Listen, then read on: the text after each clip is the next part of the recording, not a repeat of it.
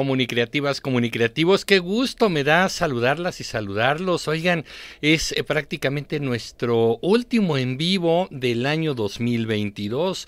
Es viernes 30 de diciembre de este año 2022. Y bueno, pues aquí paso para platicar con ustedes varias cosas. Eh, desde luego vamos a platicar un poco sobre este tema de la Suprema Corte. Hay mucho, mucha información al respecto. Incluso hay información de último minuto. Eh, así que se los voy a ir platicando. La ministra Yasmín Esquivel emitió un comunicado en redes sociales hace un ratito. Así que bueno, siendo las nueve de la noche con dos minutos, vamos a iniciar con alguna información. De verdad, agradezco mucho que estén conectadas y conectados conmigo. Y eh, bueno, eh, primero que nada quiero aprovechar, ya que es el último en vivo del año, ya este fin de semana vamos a estar festejando con nuestros seres queridos la llegada del año 2023. Muchas evaluaciones, muchas reflexiones seguramente alrededor de todo esto. Y yo lo que les quiero decir a todas y todos ustedes es gracias. De verdad es que eh, es, es gracias a ustedes que este canal ha crecido está llegando a cada vez más personas. Ustedes con su entusiasmo, con su participación, siguiendo la huella del canal en los eh, programas grabados, los en vivos. De verdad es que ustedes han conformado esta comunidad comunicativa fantástica, maravillosa, que aprecio muchísimo. Yo lo he dicho siempre, no importa que estemos de acuerdo o no coincidamos con los puntos de vista, la idea de que estemos platicando, de que pongamos los temas sobre la mesa, eso nos enriquece muchísimo y creo yo, no, no, no tengo duda que nuestro canal es una comunidad también inteligente, propositiva, abierta al diálogo y respetuosa. Creo yo que estos son puntos muy importantes y quiero agradecer especialmente, miren, quiero comentar algunos nombres y desde luego no quiero que se me vayan, seguramente se me van a ir muchos porque es tanta la comunidad. Oigan, somos ya más de 320 mil seguidores, suscriptores del canal.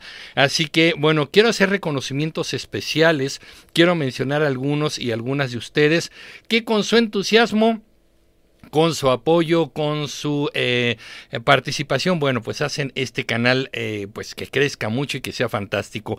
Muchísimas gracias a América desde Guanajuato al pie del cañón, su entusiasmo, sus ganas de participar, además que también nos ayuda muchísimo a promover el canal, apoyen, pongan like, todo esto. América, de verdad, muchísimas gracias eh, por tu entusiasmo, por toda esta este apoyo que le das al canal, de verdad es invaluable. También a Heréndira, por supuesto, al pie del cañón, siempre no se pierde ningún en vivo, participa, opina, comenta, este se pone a platicar también con los diferentes usuarios. Por supuesto, muchísimas gracias. María Cristina Mota desde Brasil, eh, que además yo no sé ahí cómo le haces María Cristina, si hablas bien el español, te expresas muy bien con eh, comentarios en español, este, si estás eh, manejando bien el español o el traductor, porque aunque muchos decimos que el portugués y el español se parecen, la verdad es que hay palabras que no, no está tan fácil entenderlas.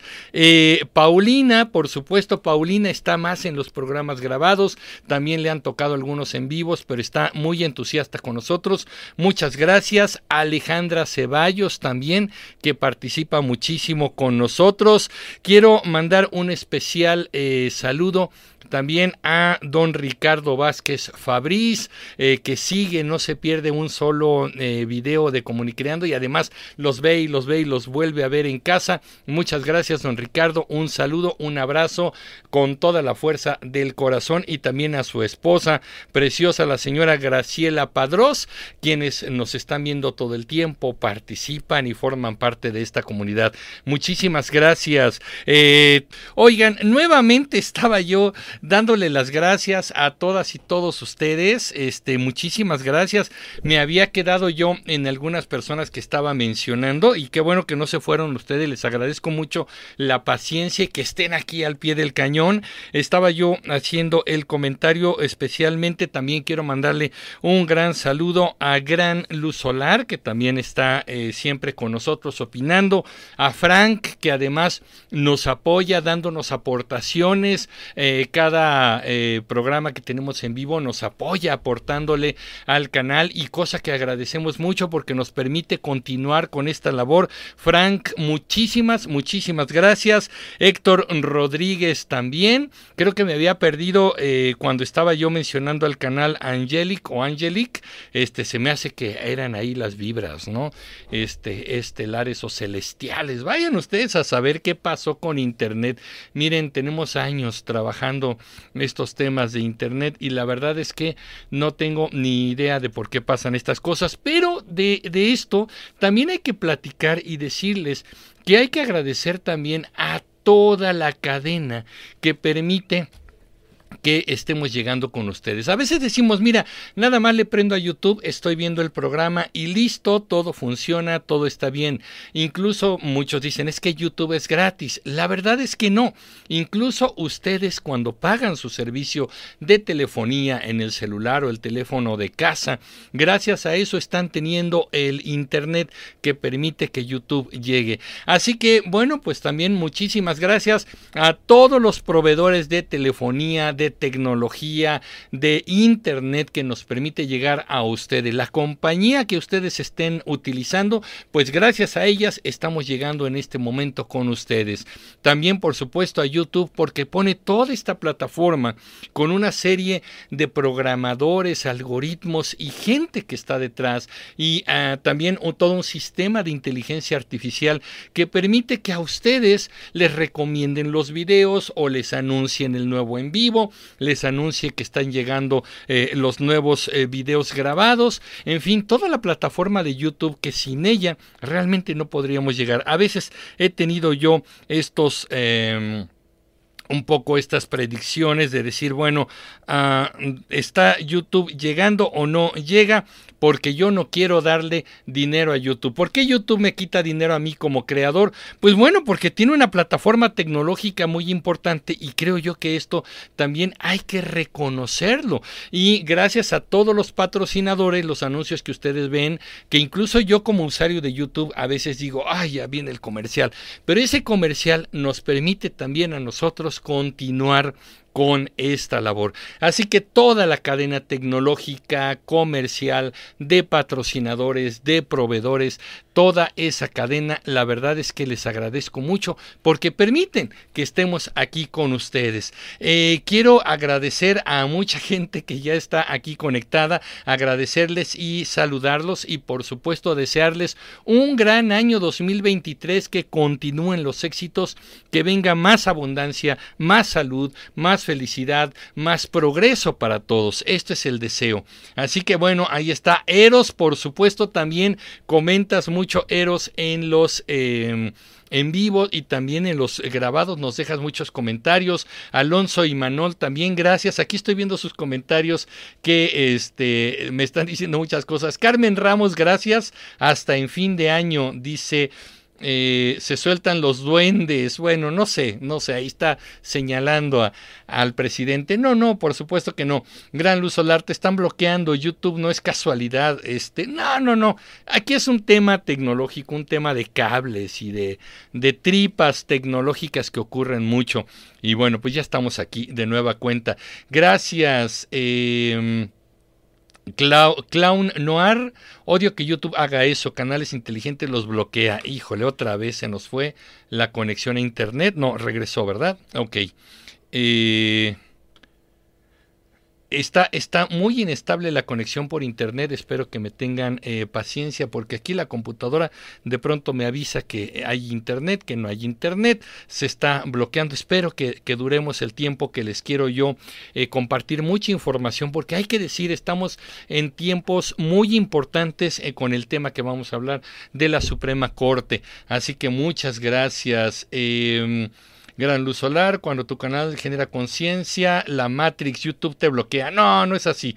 Pero bueno, eh, San Lúcar de Barramea, ¿es sobre YouTube o sobre Yasmín Esquivel? Vamos a hablar de Yasmín Esquivel. Lo que pasa es que estamos saludando y estamos entrando en el tema. Los dos, dice Clown, pero Yasmín ya está más quemada que mi cena y se está llevando a la UNAM entre las patas. Vaya cosa.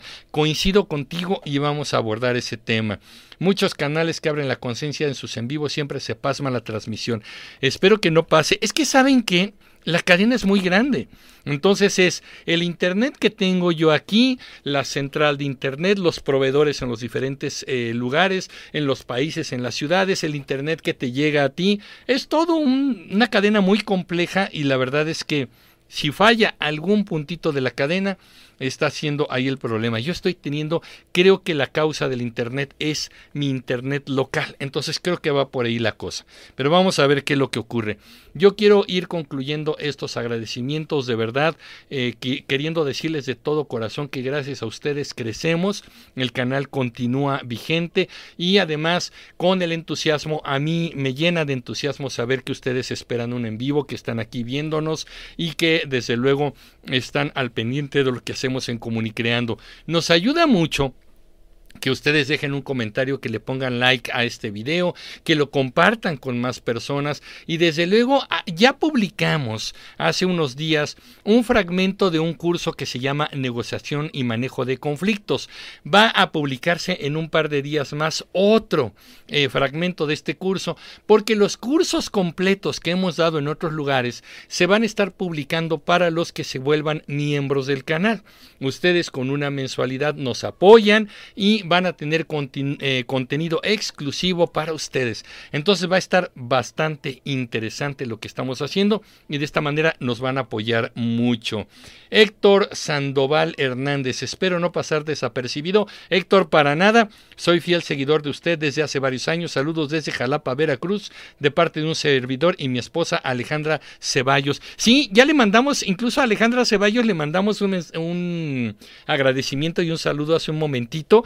Así que Héctor Sandoval, a ti y a tu esposa Alejandra, un agradecimiento, muchas gracias y desde luego sí, sí, aquí los tenemos. Son tantos nombres que se nos escapan muchos y yo creo que en algún momento eh, se nos escaparán algunos, una disculpa, pero queremos agradecerles a todos, a cada uno de ustedes. Laura Limón, la verdad es que el servicio de Internet de México es más bien malito. Sí, sí, sí normalmente no, no se ha logrado mucho con esto. Eh, Carmen Ramos, ya ha de estar peor la señal cuando entre según internet. Bueno, pues ahí está. Clown Noir, yo dudaría de que en YouTube no meta las manos. A Juan Pazurita jamás le han bloqueado un en vivo. Bueno, pues Juanpa no habla de política, ¿verdad? Bueno, ¿qué tal el frío en Jalapa? Dice Gran Luz Solar, eh, Sanlúcar de Barramena, excelentes sus contenidos. Maestro, muchas gracias por todo lo que nos enseña. Gracias. Y Frank Castro, ya te había mandado un saludo, un agradecimiento por tus aportaciones y nuevamente lo hago de corazón, Frank. El, tu entusiasmo, tu apoyo, el creer en este proyecto bueno, pues nos hace muy fuertes a todos. Oigan, pues muchas gracias. Vamos a continuar con los saludos en un rato más. Este, eh, esta transmisión, si eh, Internet nos lo permite, va para largo. Tráigase un cafecito porque vamos a compartir mucha información. Y eh, bueno, vamos a platicar de todo esto. Rivera Gallardo David me dice que si usted ha trabajado en televisión abierta, hice mucho radio y produje contenidos para televisión, pero no estando yo al frente. Yo hice mucha producción audiovisual, pero en radio sí estuve en Radio Fórmula, en Radio 13, en Radio Capital, en Radiorama, Grupo Radiorama, también estuve en varios lados, sí, en medios ya tenemos un ratito. Me suena de un programa del 11. Ah, claro, ¿sabes qué pasó David? Es que me han estado invitando al programa Diálogos en Confianza de Canal 11. He tenido dos participaciones por ahí, me han invitado como parte de los panelistas y sí he estado por ahí. Búsquenme, eh, ahí ando, Emilio Pineda, eh, Canal 11, Diálogos en Confianza y sí he estado por ahí, ¿cómo no? Eh, Eros, ¿qué opina de Juan Pazurita y su dinero de las casas? Bueno, ahorita vamos a platicar de todo esto. Gran Luz Solar, Radio Capital. Así es, estuve en, esos, en esas estaciones. Así que bueno, pues hemos hecho muchas cosas en medios de comunicación. Me encanta estar detrás en la producción y me encanta también estar al frente, como en este caso. Oigan, pues muchas gracias. Vamos a entrar en temas, si les parece bien, para no alargarlo más. Está saludando también Mario Gines. Buenas noches a todos. Gracias, señora Mili. Emprendemos mucho con usted. Gracias, gracias, Mario. Vamos a entrar en tema, ¿qué les parece? Hay mucho, mucho que platicar, mucho que compartir y desde luego, eh, bueno, necesito también la opinión de ustedes porque esto enriquece mucho. Vamos a entrarle al tema. Bueno, ya lo sabemos, ya tenemos un en vivo hace ocho días que hablamos del el plagio de la tesis eh, de la ministra eh, Yasmín Esquivel, la ministra que plagió y que esto, bueno, ha metido en problemas a todas las instituciones posibles. Es impresionante y quiero ir entrando con esto. Esta educación que se nos ha dado de tú ve, oye y calla. Yo creo que también ese es un problema porque la comunidad universitaria no se ha manifestado al respecto. Yo casi estaba concluyendo a la semana pasada con la reflexión de que este plagio que hizo la ministra Yasmín Esquivel, pues falta el respeto a todos aquellos profesionales que hemos hecho una tesis, que nos hemos esforzado por desarrollar un trabajo de investigación, que sin necesariamente ser investigadores, sin necesariamente tener los recursos para aprender a ser buenos escritores, de pronto nuestro trabajo de tesis nos convierte en eso, en investigadores, en escritores, en desarrolladores de tema, en exponentes de tema. Mm, después, en el... Em, en el trabajo, en el examen profesional, vamos a sustentar esas ideas. Pero Creo yo que mucha gente se titula con una tesis original, con un trabajo de investigación auténtico, pónganle como quieran. Hay unos dicen, es que ese trabajo es muy intrascendente, ay, ese trabajo de tesis es chiquito, ¿no? No necesariamente las tesis van a cambiar el rumbo de la historia, pero la gente los estudiantes que hemos hecho esto y nos hemos titulado, bueno, pues hemos hecho un esfuerzo especial. Así que no se vale que una persona llegue y compre una tesis porque su asesora de tesis se lo vendió o eh, por ahí agarró el documento y lo copió, en fin, que al fin que no se van a dar cuenta, un trabajo de tesis, el original estuvo en Ciudad Universitaria, en, la Facultad de Derecho, y mi trabajo de tesis va a ser en la ENEP, en ese entonces, Escuela Nacional de Estudios Profesionales eh, em, eh, Aragón. Bueno, no se van a dar cuenta porque pues uno va a estar archivado allá, el otro va a ser archivado acá. Y bueno, nadie se imaginó en los años 80 que la tecnología tendría los alcances que tiene hoy y ahora, bueno, pues es un problema muy fuerte. Por eso, la comunidad universitaria está tomando con discreción este asunto. Creo yo que no debería ser así. Esta idea de que nos enseñaron de tú ve, oye y calla, no te involucres, no te metas en problemas, es lo que nos ha tenido y nos tiene a México como estamos, porque no tenemos una opinión fuerte, contundente, eh, fundamentada. Creo ya que, que, ahí le está fallando a la comunidad universitaria. Yo también soy egresado de la UNAM, soy egresado de la Facultad de Ciencias Políticas y Sociales y no veo a esa comunidad universitaria combativa buscando la justicia, el cumplimiento de la ley. A mí me tocó el movimiento estudiantil de 1986 de donde salió, por cierto, Carlos Simas, en, entonces novio de una joven inúbil Claudia Sheinbaum, ¿no? Que le dicen ahora que ella fue también em, activista estudiantil. Bueno, fue un verdadero secuestro de la UNAM por parte del grupo del CEU, que estaba en huelga y fueron muchos meses perdidos en la UNAM por estos activistas que chantajeaban a la rectoría y a las autoridades universitarias. ¿Dónde están esos combatientes? ¿Dónde están esos luchadores de izquierda que buscaban eh, pues la justicia en la universidad y en nuestro México? No se ven. Frank Castro, muchas gracias por tu aportación. Nuevamente, de corazón, muchísimas gracias. Me dice Frank, feliz año nuevo, señor Emilio, aquí apoyando, escuchando muy atento. Usted explica muy claro, fácil de entender, muy buen trabajo. Gracias, Frank, te lo agradezco y agradezco que lo veas así y que lo aprecies así. Muchas gracias por tu aportación, gracias de corazón y es importantísimo lo que haces por este canal y cómo nos impulsas. Muchísimas gracias, Frank. Entonces, bueno, eh, pues ahí está este, este tema. Eh, me están preguntando de Radio 13. Al rato, si quieren, comentamos ya cosas más personales, me dará mucho gusto. Entonces, eh, creo yo que por ahí está cometiendo un error la comunidad universitaria y vamos por ahí. La eh, ministra, ahorita les voy a platicar porque les dije que hizo, eh, publicó un comunicado, así que en un momentito más se los voy a comentar. Pero vamos a ver a los implicados en este asunto y en este circo que se pone muy feo el asunto. Por ahí está Edgar Ulises Báez Gutiérrez, quien se supone hasta el momento sería el autor original de la tesis, eh, que buscaba para tener el título de licenciado en Derecho. Se llama la tesis o se titula Inoperancia del Sindicato de los Trabajadores de Confianza del artículo 123 constitucional apartado.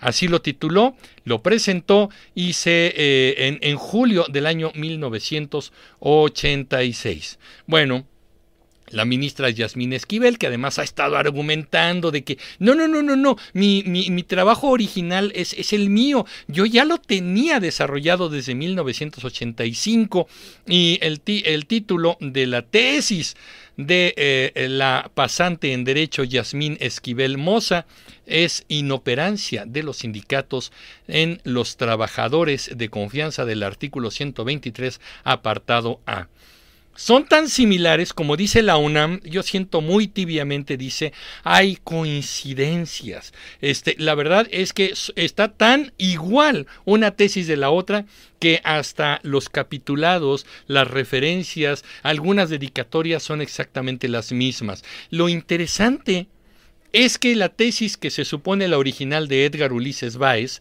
tiene una investigación de campo en el cual se fue a entrevistar gente, justamente trabajadores, para el desarrollo de su tema, y la tesis de la pasante en Derecho Yasmín Esquivel, pues no tiene ese capítulo. Curiosamente le faltó el trabajo de campo, la investigación de campo.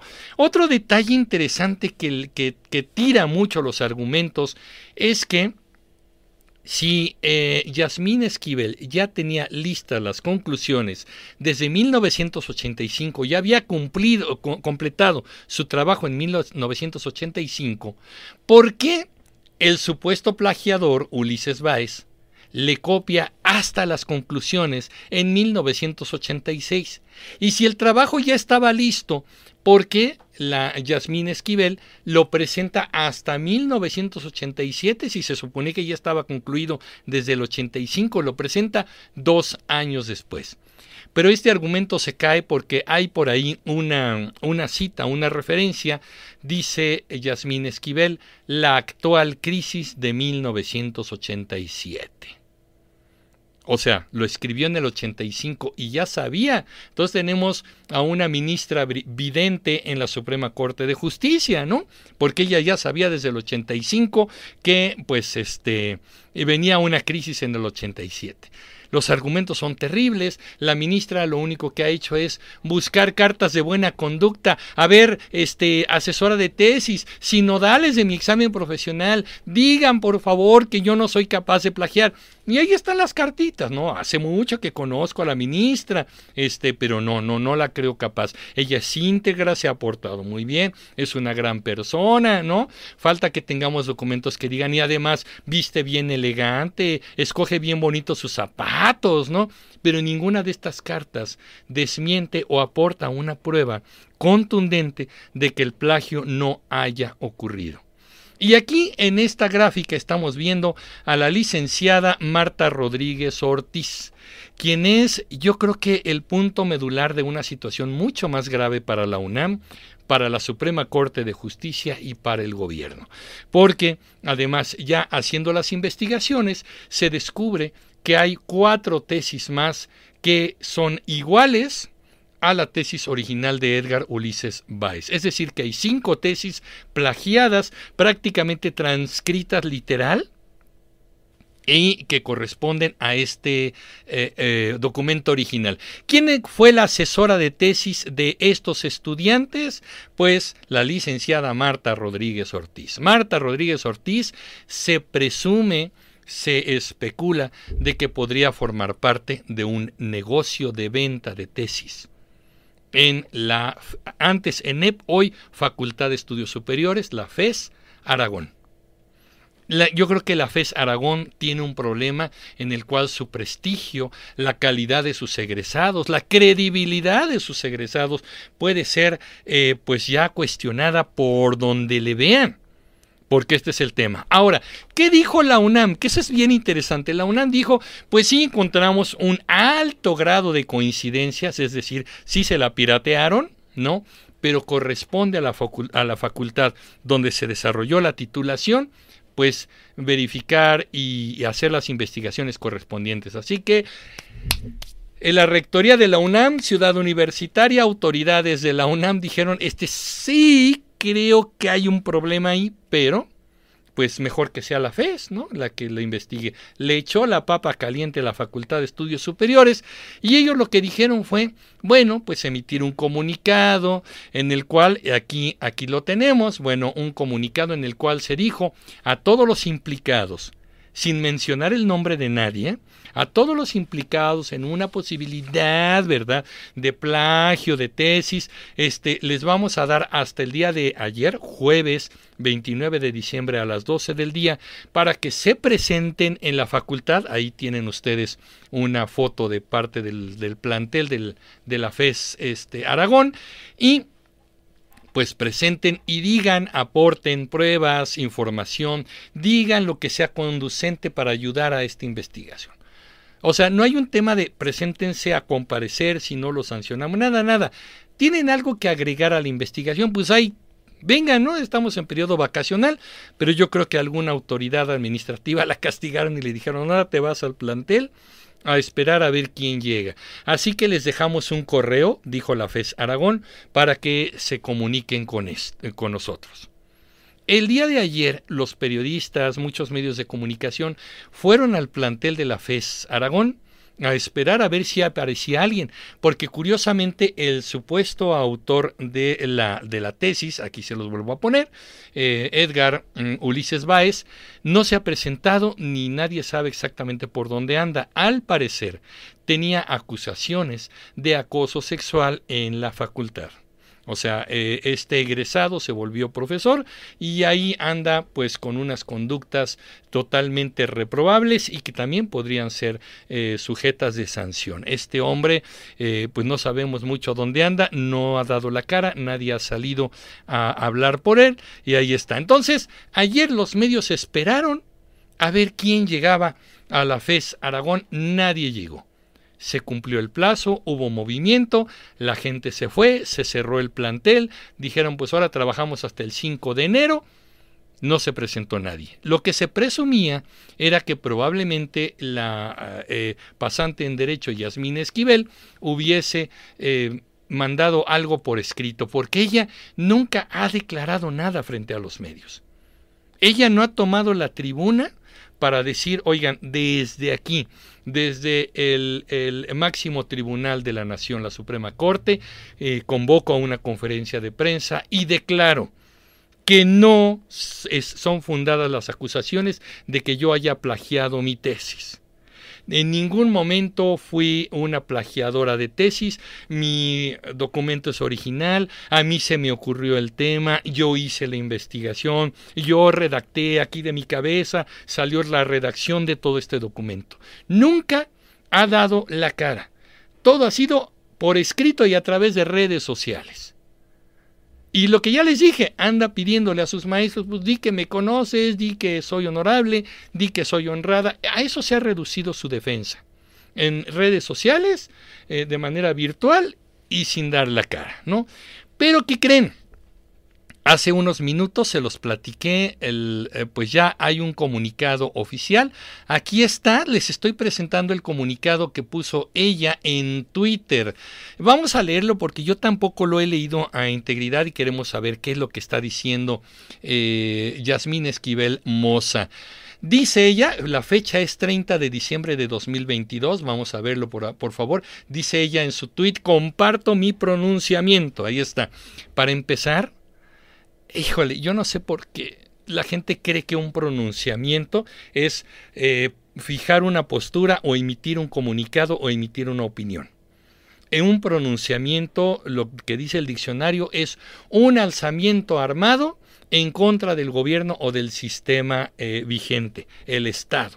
Es un movimiento armado, un alzamiento armado en contra del Estado. Eso es un pronunciamiento. Pero bueno, todo el mundo cree que pronunciamiento suena a que voy a pronunciar unas palabras, ¿no? Pero bueno. Esa es mi postura, mi declaración, eso debía ser lo correcto. Así que me parece que Yasmín Esquivel no sabe redactar y por lo tanto creo que la tesis sigue en duda. A ver, vamos a ver qué fue lo que dijo eh, eh, Yasmín Esquivel. Se los voy a leer textual y síganme ustedes en la reflexión.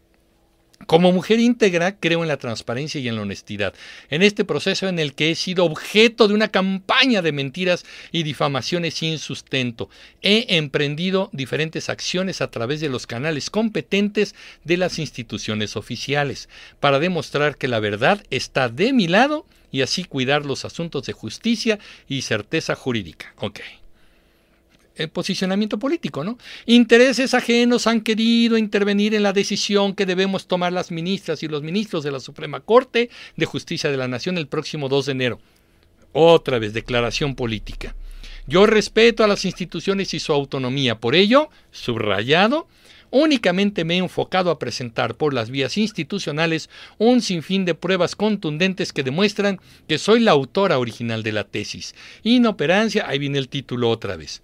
Con ello se corrobora que soy víctima de plagio de la obra, como lo di a conocer en su momento. Ándale pues.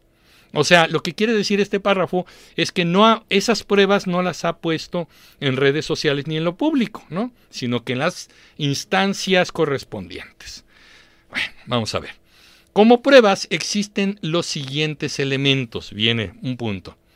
Uno, declaración ante notario público del otro alumno, cuyo testimonio fue presentado por la directora de tesis y considero que me favorece, pues reconoció y manifestó expresamente que, dice el autor, se supone, de ese trabajo tomé varias referencias y texto y pude tomar varias partes importantes del trabajo de ella en el año de 1985 a 1986.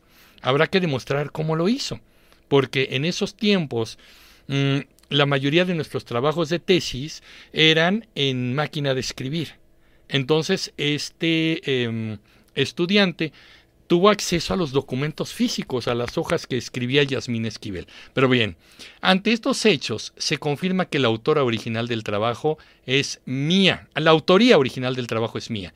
El otro alumno reconoció que tomó mi proyecto de tesis que comencé a elaborar desde 1985 y que estaba en posesión de la directora de tesis. Ok. La directora de tesis tenía el trabajo, llegó Edgar Ulises y lo agarró y dijo, ah, pues este está bueno, voy a agarrarlo. Eso es lo que dice Yasmín Esquivel. Dos, la prueba número dos. Tres dictámenes periciales en informática que concluyen que mi tesis se cargó al repositorio Tesis UNAM previo al del otro alumno. También se acreditó que el archivo que contiene mi tesis fue indebidamente y de forma ilegal modificado el 22 de diciembre de 2022. Ahí está la conspiración. Alguien se metió, modificó la tesis y, bueno, terrible porque hasta hace citas del año 1997. Ok, eh, se supone que esta alteración se dio eh, recientemente en 2022. Habrá que ver. No, no es que hubiera computadoras en aquella época, pero ahora se metieron al archivo recientemente hace unos días y lo modificaron. Bien. 3. Prueba número 3. Dos dictámenes periciales en documentos copia donde se determina que comencé a elaborar mi trabajo desde 1985. ¿Ok? Mucha gente empieza su trabajo de tesis y se tarda horrores en terminarla. ¿eh? Eh, cuatro, declaración del director del Seminario del Derecho del Trabajo de la Facultad de Derecho de la UNAM en esa época. O sea, una declaración, otra vez, ¿no? Cinco, declaraciones de los maestros de la FES Aragón que participaron en mi proceso de titulación. Otra vez, los maestros, ay, pues es bien portada, sí, se levantaba bien temprano a escribir y esas cosas, ¿no? Dice, finalmente, todas estas pruebas técnicas y científicas se presentaron ante el Comité de Integridad Académica y Científica de la FES Aragón de la UNAM en los plazos requeridos por este órgano colegiado. No sabemos quién integra al Comité de Integridad Académica y Científica de la FES Aragón. Ojalá y supiéramos. Confío en mi alma mater, dice ella, en la valoración de las pruebas que el comité realiza y estaré atenta a su determinación. Yasmín Esquivel Moza. ¿Por qué es tan importante esto? A ver. Aquí, ¿por qué es tan importante? ¿Por qué están las cosas eh, tan eh, ríspidas y tan encendidas? Porque el 2 de enero, el próximo lunes, se va a elegir al nuevo ministro presidente de la Corte, quien va a sustituir en funciones a Arturo Saldívar. Ya les había yo dicho que Arturo Saldívar no se va de ministro, él va a seguir siendo ministro de la Corte. Lo que pasa es que su función como presidente de la Corte termina el 31. Eh, Mañana a las 12 de la noche, Arturo Saldívar deja de ser ministro presidente. Los ministros, que son 11, otra vez quiero enfatizar, son ministros, no magistrados. La gente les dice magistrados, muchos periodistas les dicen magistrados, no, son ministros de la Corte y son 11. Se reúnen, plantean candidaturas y eh, bueno, pues empiezan unas rondas de votaciones. Hay que estar al pendiente el día lunes en la transmisión en vivo del canal de la Corte, el canal judicial, para ver cómo va a llevarse a cabo esta votación. Pero entonces se determina. La favorita es Yasmín Esquivel porque es la ministra que más favorece los eh, antojos y caprichos del presidente López Obrador. Es la ministra afín a López Obrador. Él ha dicho que no, no es mi candidata, casi casi yo ni la conozco. Yo ya les dije algunos antecedentes en el video, en el en vivo de hace ocho días. Pero bueno, el 2 de enero se elige al nuevo o la nueva eh, ministra, ministro, presidente de la Corte. Por eso está tan encendido todo y por eso los plazos urgen tanto, porque se tenía que saber si la ministra no se tituló o, no obtuvo eh, su titulación a través de la legítima presentación de un, trabajo de tesis original, entonces estaría incurriendo incluso en usurpación de profesión, estaría ah, ejerciendo la abogacía sin tener un título legítimo. Y muchos dicen, bueno, pues eh, habría que quitarle el título. Se ha hablado mucho de eso, pero voy a llegar a ese punto. Voy a platicarles, vámonos rápidamente con esto. Eh, les voy a contar cuáles son las facultades o funciones de un ministro presidente de la Corte. En este momento les voy a platicar esas facultades o funciones de un ministro de la Corte para que sepamos exactamente qué hace este ministro que tiene algunas funciones excepcionales. Aquí está, vámonos con esto. Lo que lo prevé es el artículo 14 de la Ley Orgánica del Poder Judicial de la Federación en su capítulo tercero. Son 23 incisos. Eh, me voy a ir con los más destacados, aunque los vamos a ver todos, pero vamos a reflexionar en algunos que son importantes. Vámonos con esto. Miren, Primero que nada, son atribuciones del presidente de la Suprema Corte de Justicia. Eh, número uno, representará a la Suprema Corte de Justicia y llevará su administración. El ministro presidente, a donde quiera que vaya, donde quiera que declare, donde quiera que se presente, está representando a la Suprema Corte de Justicia. Ya para empezar, eso es una responsabilidad importante. Punto número dos, este es interesante, tramitar los asuntos de la competencia del Pleno de la Suprema Corte de Justicia y turnar, ojo, y turnar los expedientes entre sus integrantes para que formulen los, correspondientes proyectos de resolución. Esto es, cuando llegan asuntos a la Corte y lo tienen que resolver los ministros, entonces el ministro presidente dice, ok, este caso reforma eléctrica te toca a ti. Este caso, reforma electoral te toca a ti. Este es un amparo por temas de seguridad, te tocan a ti. Eso lo hace el presidente, el ministro presidente de la Corte. Eso es muy importante porque decide a quién le va a tocar un determinado asunto. En caso de que el presidente estime dudoso o trascendente algún trámite, designará a un ministro ponente para que someta un proyecto de resolución a la consideración de la Suprema Corte a fin de que esta última determine, determine el trámite que deba corresponder. Otra vez, es el piloto, es el timonel. Y él dice, pues este asunto está más delicado, ¿sabes qué, ministro fulano? Te toca a ti, tú resuélvelo. ¿Por qué es importante esta parte? Porque el criterio del ministro presidente va a decidir si este ministro es neutral, este ministro favorece a ciertos intereses, al gobierno, a lo que sea, ¿no? Es importante. 3. Autorizar las listas de los asuntos, dirigir los debates y conservar el orden en las sesiones de pleno de la Suprema Corte de Justicia. Él es el mediador, el que conduce. Si no han visto una sesión de pleno de la Corte, véanlo. Ahí está el canal judicial y son interesantes. Miren, si le ponen todo este conocimiento se vuelven interesantes. Si no, pues serían aburridísimas, ¿no? Pero bueno, seguimos. Número cuatro o cuarto, firmar las resoluciones de pleno de la Suprema Corte con el ponente y con el secretario general de acuerdo que dará fe. Cuando ya la Corte dé una resolución, ya se va a efectuar, se concede, no se concede, eh, eh, en fin, eh, ahí el tema es que la Corte determina algo, bueno, pues el presidente de la Corte lo firma, el ministro ponente que presentó el proyecto lo firma y se llegan a los acuerdos. ¿Se acuerdan ustedes del caso de, eh, de Hertz Manero que tenía encarcelada a una familiar suya porque consideraba que ella había cometido el delito de eh, propiciar la muerte de su hermano? El fiscal general Hertz Manero se fue con una venganza personal contra una familiar suya, la, eh, este, una, la hija de quien fuera su hermano. Bueno, un tema familiar, un dramón, ahí está todo documentado. Bueno, el caso llegó a la corte. Y lo que los ministros planteaban era una liberación de esta mujer que se encontraba injustamente en la prisión. Pero como Hertz Manero tenía el interés de mantenerla ahí y el presidente López Obrador le concede todos los caprichitos a Hertz Manero, duró varias sesiones de pleno hasta que el, el, eh, el acuerdo, bueno, el proyecto quedó adecuado y ya los ministros votaron a favor de la liberación de esta mujer. Fue todo un tema, véanlo, está muy documentado el asunto. Entonces, bueno, esto hace un ministro presidente. En este caso, Saldívar votó en contra de la liberación de esta mujer, hasta que finalmente ya no se pudo más, se fundamentó adecuadamente que había sido eh, injustamente encarcelada y bueno, ya está, ¿no? Bueno, aquí hay otros puntos más de tipo administrativo, despachar la correspondencia de la Corte, eh, punto número sexto, dictar las medidas necesarias para el buen servicio, disciplina en las oficinas de la Suprema Corte de Justicia, hasta, hasta eso, ¿no? Le entra el, ministro presidente.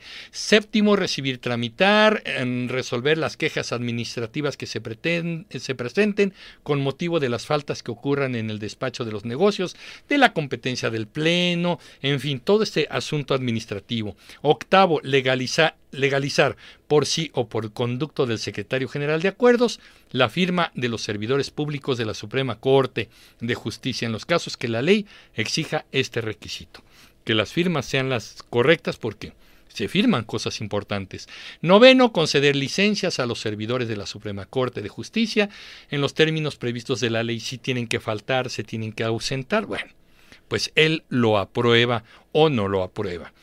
Décimo, perdón, importante, comunicar al presidente de la República las ausencias definitivas de los ministros de la Corte y las temporales que deban ser suplidas mediante su nombramiento. Ajá, porque acuérdense que el presidente eh, establece una, eh, una terna, tres candidatos, para un nuevo ministro y es el Senado el que aprueba a la terna y aprueba a uno de esos tres candidatos. Así que el presidente determina quién sería el siguiente o la siguiente ministra de la Corte. Eh, décimo primero, rendir ante los ministros de la Suprema Corte, los miembros del Consejo de la Judicatura Federal, al finalizar el segundo periodo de sesiones de cada año, el informe de labores del Poder Judicial de la Federación. Ellos también presentan un informe. Eh, décimo segundo, proponer oportunamente los nombramientos de aquellos servidores públicos que deba hacer el Pleno de la Suprema Corte de Justicia. También ellos proponen nombramientos importantes, pues de jueces, de este, magistrados este, y de otros funcionarios administrativos de todo el Poder Judicial, ¿no? Decimotercero, nombrar a los servidores públicos encargados de la administración de la Suprema Corte, eh, otra vez administrativo. Eh, decimocuarto, expedir el reglamento interior y los acuerdos generales en materia de administración. Los acuerdos, el reglamento, el cómo nos portamos hacia adentro de la institución, bueno, pues él también expide estos reglamentos o los modifica. Continuamos decimoquinto, formular anualmente el anteproyecto de presupuesto de egresos de la Suprema Corte de Justicia y someterlo a la aprobación de esta última. O sea, ¿cuánto dinero necesitamos para el año entrante? Pues el ministro presidente lo determina. Décimo sexto, eh, remitir oportunamente al presidente de la República proyectos de presupuesto de egresos del Poder Judicial. O sea, a ver, primero en el Pleno aprobamos cuánto dinero necesitamos y en qué no los vamos a gastar. Segundo, le avisamos al presidente, oigan, pues necesitamos este dinero, señor presidente, ¿no? Entonces, esto se mete, perdón, en el, en el presupuesto de ingresos y egresos de la federación, porque al final esto lo aprueba la Cámara de Diputados. ¿Cuánto dinero vamos a cobrar en impuestos y en qué nos vamos a gastar ese dinero? Entre ellos, en pagar el funcionamiento del Poder Judicial, ¿no? Eso es importante. Décimo séptimo, integrar a los ministros para los casos previstos en los artículos 17 y 18, o sea, designar a los ministros, perdón, para ciertas funciones. Décimo octavo, nombrar al ministro o ministros que deban proveer los trámites en asuntos administrativos de carácter urgente durante los periodos de receso de la Suprema Corte de Justicia. Un periodo vacacional, por ejemplo, hay un asunto urgente que por ley tiene que resolverse rápidamente con prontitud. Esta justicia expedita, pronta y expedita. Bueno, se tiene que resolver esto, pues un ministro en ese periodo vacacional o de receso tiene que resolver, dice el ministro presidente, te toca a ti, pues ni modo, hay que chambearlo, ¿no? Eh, décimo noveno, establecer las disposiciones generales necesarias para el ingreso, estímulos, capacitación, ascensos, promociones, otra vez administrativo. Ya vamos a la última lámina. El, el, vigésimo, realizar todos los actos tendientes a dar trámite al procedimiento de declaratoria general de inconstitucional a que se refiere la ley de amparo, reglamentaria de los artículos 103 y 108 de la Constitución. O sea, aquí también hablamos de si leyes, reglamentos son constitucionales o no, reformas, en fin, ahí está eh, lo que se necesita, el ministro presidente lo hace. Vamos a ver los tres últimos. Vigésimo primero, atender a solicitud, eh, que se refiere al párrafo noveno del artículo 94 de la Constitución. Eh, esto tiene que ver con el Consejo de la Judicatura que es un órgano dentro del Poder Judicial que también vigila y sanciona a los jueces, al comportamiento de las autoridades, los jueces magistrados del Poder Judicial de la Federación. Por supuesto, podría tomarse un caso de un ministro, porque el ministro presidente de la Corte también eh, preside y dirige el consejo, el consejo de la Judicatura. Vigésimo segundo, establecer las sanciones, que se refiere a la fracción, eh, en fin, otra vez, las leyes y los reglamentos internos. Y pues el artículo vigésimo tercero, las demás que le confieren las leyes, reglamentos. O sea, todo lo que hemos mencionado aquí también le tocan al ministro presidente de la Corte. ¿Ven por qué tenía mucha información con ustedes? Estas son las funciones o las facultades generales del presidente, del ministro presidente de la Corte. Ahora, por eso es tan importante eh, eh, quién va a resultar ser ministro presidente el día 2 de enero, ¿no? Em, hace un poquito, hace unos días, creo que fue el día de ayer, surgió por ahí la idea de que probablemente no se le pueda retirar el título de licenciada en Derecho a Yasmín Esquivel. ¿Por qué? Porque, eh, pues al parecer, el reglamento interno de la UNAM dice que no, y vamos a ver qué es lo que pasa. Fíjense. Eh, apareció este señor que se llama Eduardo Andrade, que en, su momento, de 1985 a 1987, qué curioso, en el periodo en el que se supone que Yasmín Esquivel hizo su proyecto hasta que presentó su tesis y se tituló, Eduardo Andrade era el abogado general de la UNAM. Entonces hace poquito lo entrevistaron y él dijo, pues no se le puede quitar el título porque el título se da en firme. Da algunos argumentos que me parecen interesantes que... Em, Dice, por ejemplo, que obviamente tu titulación no depende solo de la tesis, hay muchos más requisitos. Que hayas concluido todas tus materias, que hayas terminado con un número de créditos, las materias tienen un valor numérico, entonces si obtienes este número mínimo de créditos, pues logras el requisito para la titulación, tienes que acreditar idiomas, en el caso de derecho en la UNAM, no sé si es uno o dos idiomas, en el caso de mi licenciatura en ciencias de la comunicación eran dos idiomas, ¿no? Y este, tu proyecto de tesis, por supuesto, el servicio social, por supuesto, y tu examen profesional. Entonces la tesis es uno de varios requisitos. Aquí me parece que la contradicción es que si la tesis está plagiada, entonces uno de los requisitos falló. Pero dice Eduardo Andrade, pues eh, la, la titulación será en firme, es decir, una vez que la UNAM la presenta, pues ya no hay manera de que podamos quitarle la titulación porque se da en firme. ¿Por qué les pongo el eh, escudo del PRI al lado de Eduardo Andrade? Porque Eduardo Andrade también ha sido diputado, ha sido legislador, es un político eh, priista que ha estado muy metido ahí y no quiero ser, no quiero hacer un ad hominem de este señor pero definitivamente salió en la defensa por ciertos intereses y porque también él como abogado general de la UNAM en ese periodo podría tener problemas, ¿no? Eh, si le suena el apellido, ¿no le suena? Eh, ¿Su rostro no le recuerda a alguien? Aquí les tengo dos buenos chismes políticos. El primero, Eduardo Andrade, político del PRI, efectivamente, si le ven la carita, y el apellido, sí, así es, es hermano de Sergio Andrade.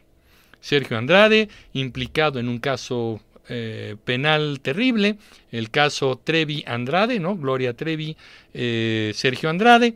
No voy a decir más porque ahí está este asunto de YouTube, pero pues ustedes ya saben de quién estoy hablando. Así que son hermanos.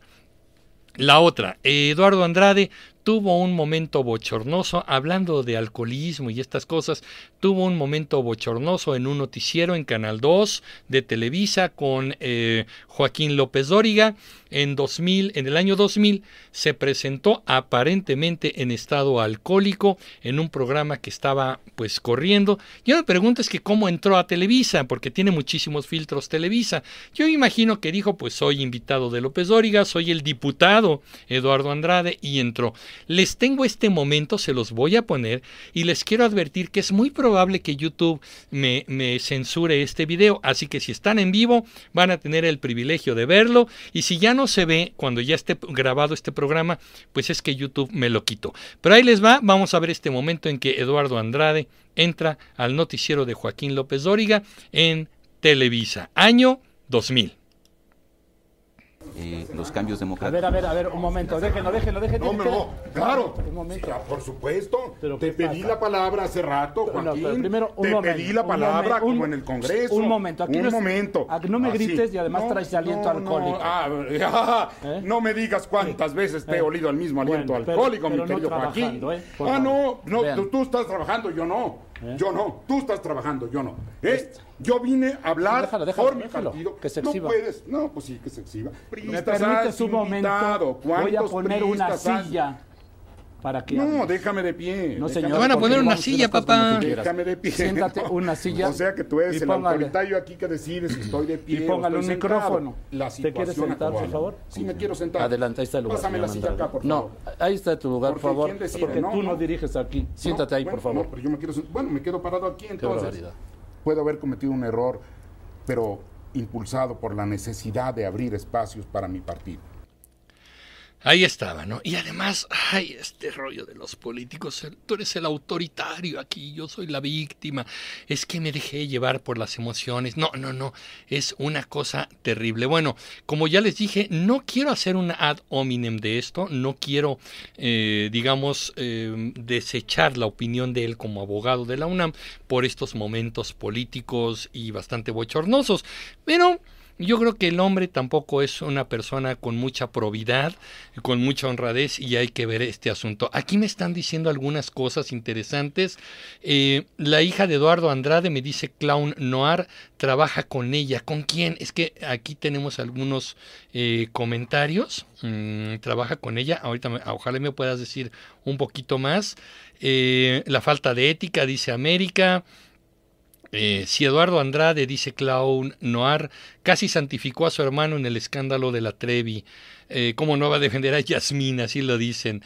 Gran luz solar, andaba ebrio, no era pico de noticias. Pues bueno, así, así pasa, ¿no? Martín Héctor aquí está mandando algunos eh, saludos. Entonces, bueno, el tema de que si le van a poder quitar, primero que se, que se maneje el tema de si realmente se plagió o no. Ahorita yo les voy a dar mi eh, pronóstico y creo yo que aquí les voy a dar mi, punto de vista, pero eh, quiero llegar a esta parte porque me encontré además en las redes, me encontré un análisis muy interesante de un abogado, Roberto Faguaga Fuentes, y quiero ver qué opinan ustedes. Me gusta el punto de vista y vamos a ver qué es lo que va a pasar. Dice, hay una sabrosa discusión, por supuesto, para tumbarle el título. Eduardo Andrade dice que a lo hecho pecho la UNAM no tiene facultades para dejarla sin título, dice él. La UNAM está legitimada para expedir títulos profesionales en virtud de su ley orgánica y sus reglamentos. El Estado mexicano a través de la SEP avala esa expedición de la UNAM y otorga una cédula profesional para el ejercicio de la profesión a reserva de estudiar la, legislación universitaria, creo que, dice él, si procede declarar el plagio, la UNAM dará vista a la SEP para el efecto de que determine la sanción aplicable que consistirá en cancelar la cédula profesional del, del infractor. O sea que no le quitarían el título, pero sí la cédula se cancelaría. Ok. La papa caliente se la mandará en revire a la CEP y en esta dependencia se va a dormir el sueño de la 4T y no resolverá nunca. Yo estoy de acuerdo con eso. La CEP, oye, resuélveme este asunto. Ah, sí, tomo el trámite y pues ahí yo te llamo, ¿eh? Y no va a pasar nada, ¿no? Este, mientras en la Suprema Corte, el día 2 de enero, dice Roberto Faguaga, eh, la Yasmín no obtendrá más que su, su propio voto y no llegará a la presidencia de la Corte. Todos los asuntos donde la Yasmín esté como ponente o en la sala donde ella despacha serán impugnados por los litigantes en virtud de la calidad que tiene de presunta infractora se tendrá que excusar y en consecuencia cobrará por no hacer nada, ya que nadie querrá que la señora Yasmín participe en los asuntos que le toca resolver a la sala donde dice que trabaja. Se va a poner bueno, así lo dice el abogado Roberto Faguaga Fuentes. Y miren, aquí les voy a decir mi punto de vista y mi pronóstico, aunque tengo más información que darles, pero yo creo, y lo he estado platicando mucho, que efectivamente le han de haber dicho a la UNAM, aguántame con el veredicto, vamos a ver la posibilidad de salvarle el pellejo y el nombre a Yasmín Esquivel, aguántame, no sueltes ninguna resolución hasta que pase el 2 de enero. Ya después me dice lo que quieras. Este, y, y, yo estoy seguro, yo estoy seguro que la UNAM emitirá una resolución tibia se encontró que sí, técnicamente hay algunas coincidencias las cuales este, mm, pasaron a verificar. Va a ser un rollo muy tibio, muy indefinido y la idea es que no se sabe qué va a quedar. Creo yo que aquí la que va a quedar también pues con un problema de reputación terrible es esta señora eh, Marta Rodríguez, la asesora de tesis, por lo que ya les dije al principio, pues una presunta red de venta o de comercio con las tesis porque no es el único caso y además hay más tesis plagiadas o coincidentes que fueron asesorados por esta señora. Así que la UNAM, yo creo que si emite este comunicado débil, porque además si se meten problemas con el presidente, el presidente le puede recortar el presupuesto, que ya trae a la UNAM entre ceja y ceja, este, y, y la UNAM no va a querer meterse en problemas, ¿no? El rector no ha salido a decir nada, las autoridades no salen a decir nada, el pretexto, periodo vacacional. Pero yo creo que si hay una resolución, ocurrirá después del 2 de enero hasta que pase la elección. Coincido con Roberto Faguaga, creo yo que... Em, va a haber una votación interna y Yasmín Esquivel va a votar por sí misma y es el único voto que va a ocurrir. Y si queda, si la mantienen en la corte, si esta señora no tiene el valor, em, la decencia de renunciar al cargo, efectivamente cualquier litigante con el argumento de que no es una autoridad confiable, que está en duda su credibilidad, está en duda su honorabilidad, su probidad, entonces van a decir, no, voy a impugnar, no quiero que el caso lo tome la ministra Yasmín Esquivel. Y ya les dije que vienen casos importantes las reformas eh, a las leyes secundarias del INE, eh, las reformas energéticas, que hay amparos y hay juicios de las empresas participantes en, en licitaciones. Entonces, vaya que viene un tema muy fuerte para la Corte. Si la Corte mantiene a Yasmín Esquivel ahí, se desprestigia. Si la UNAM no hace un veredicto concreto y claro, se desprestigia que la van a tener en dónde? En el rincón de los apestados. Ahí la van a tener cobrando su más de medio millón de pesos mensuales por no hacer nada y manchada. Esta señora ya se manchó. Por decencia, yo creo que en enero, finales de enero, tendría que estar renunciando. Y a estas alturas, yo creo que en Palacio Nacional ya deberían estar eh, pensando en que pues hay que sustituirla con alguien. El presidente le pagó el favor a Riobó, su constructor favorito, cumpliéndole el sueño a Yasmín Esquivel de ser ministra de la Corte, ya no cumplió el sueño de ser ministra presidente de la Corte. Si se mantiene y todavía la ponen como ministra presidenta, va a haber una crisis institucional terrible. La Corte no va a tener valor, ni credibilidad, ni nada. Así que se va a poner buena la transmisión de pleno en vivo el 2 de enero. Ahora, ¿qué es lo que va a pasar? Aquí hay que decir muchas cosas y vamos a seguir eh, eh, comentando este, este punto.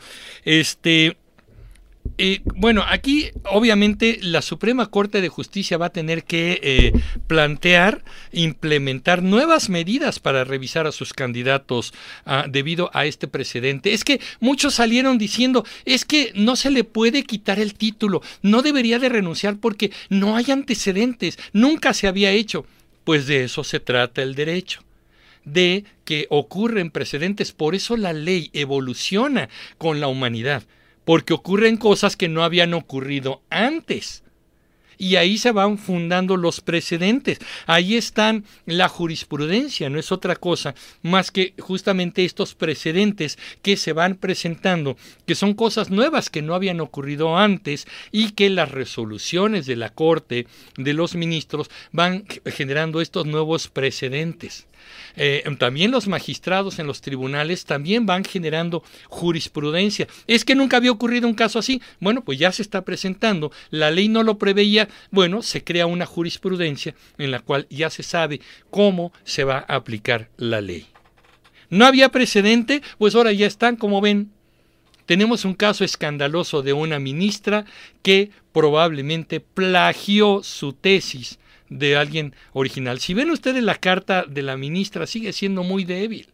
Es que todo mundo, tengo cartas de gente que avala mi honorabilidad, cartas de buena conducta, ¿no?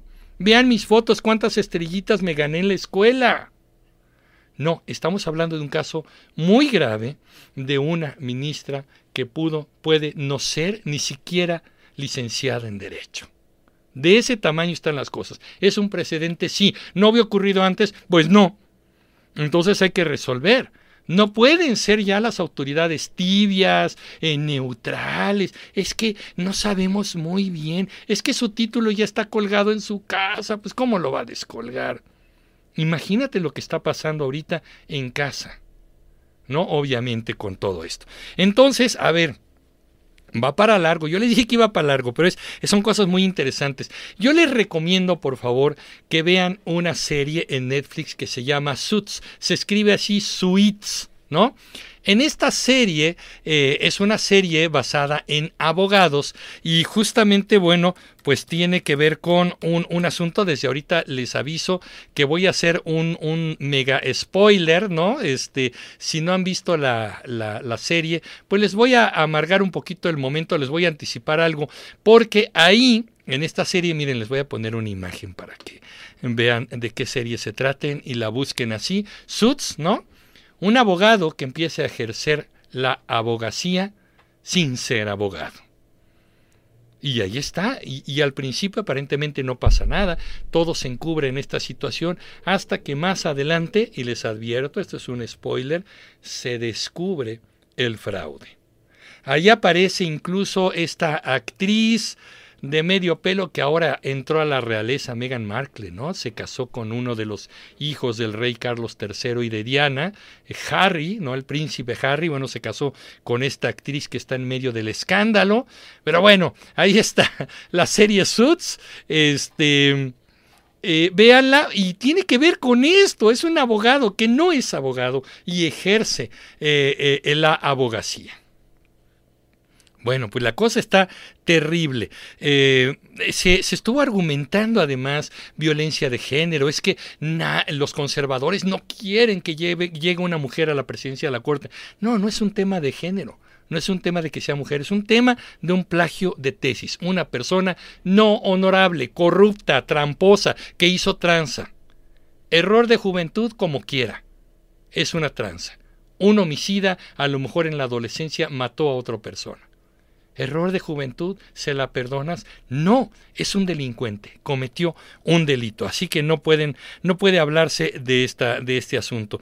Y además, bueno, se habla por ahí, ya salió un, un, un reportaje, hay un hilo muy interesante en Twitter que habla precisamente de estos favores. Marcelo Ebrard, siendo jefe de gobierno de la Ciudad de México, le regaló varias hectáreas de terreno en Santa Fe a eh, José María Riobó, el esposo de Yasmín Esquivel, para que pusieran su em, una escuela particular, además carísima, el West Hill. Y bueno, fueron terrenos regalados de Santa Fe de Marcelo Ebrar para Riobó.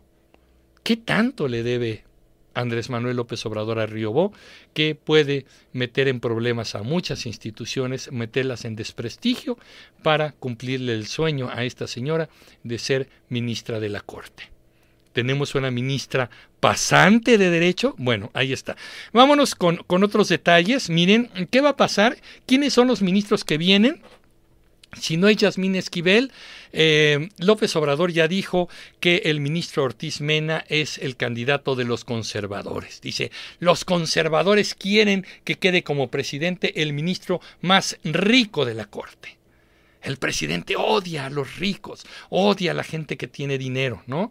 Este, y ya sé que me van a estar diciendo en los comentarios, alguien me va a decir por ahí, no, es que odia a los que se hicieron dinero como tranza, sí.